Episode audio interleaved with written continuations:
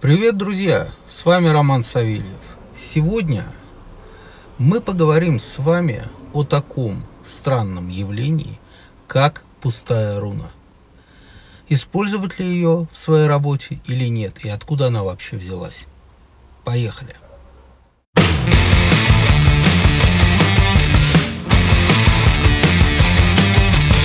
Откуда вообще взялась пустая руна?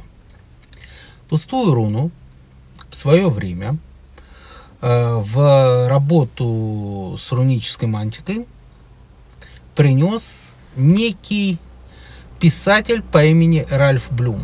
А дело было так.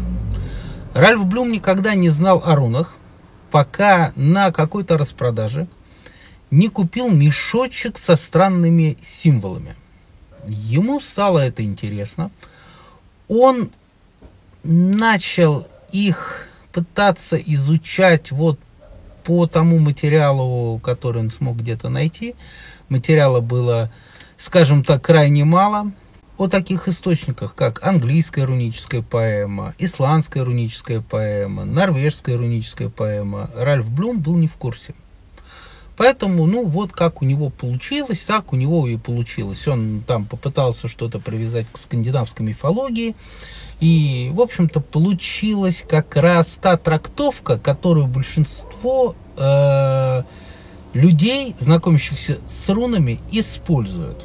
Так откуда же взялась пустая руна? Э, в мешочке, который купил Ральф Блюм, э, оказалось 25 плашек.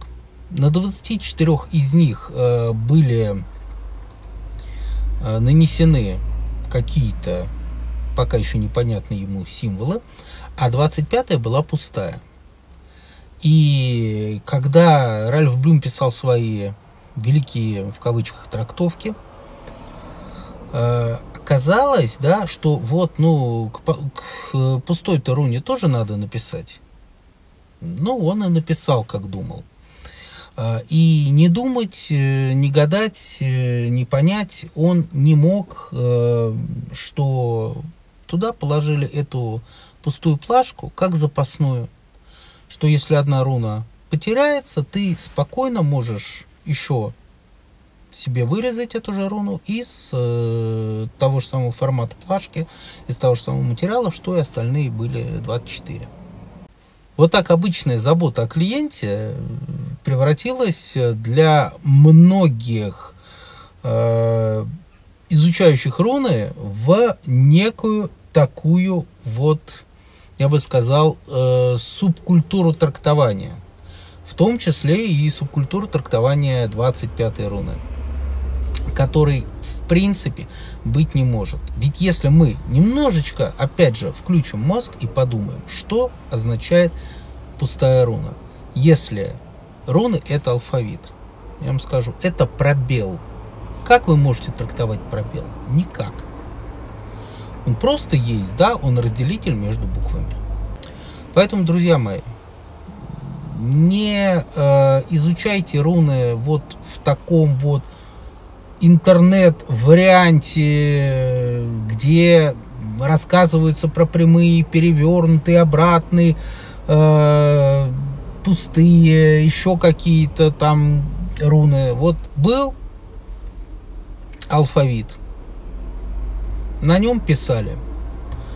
Этот же алфавит использовали в магии. Этот же алфавит использовали для получения информации.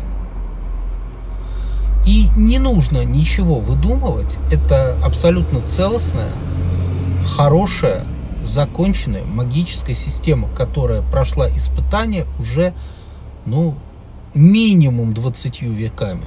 Минимум. Просто изучайте руны у тех, кто их действительно знает, у тех, кто э, следует духу традиции. И все у вас получится, и руны будут отвечать вам, как они умеют отвечать, расширенно и очень объективно. И руны будут работать у вас и в магическом поле точно так же. Просто, ну, немножечко думайте над той информацией, которую вы получаете. И смотрите, насколько это вообще соотносится хоть с банальной логикой. И тогда все у вас получится. Желаю вам удачи. Подписывайтесь на канал, ставьте лайк. До новых встреч в эфире.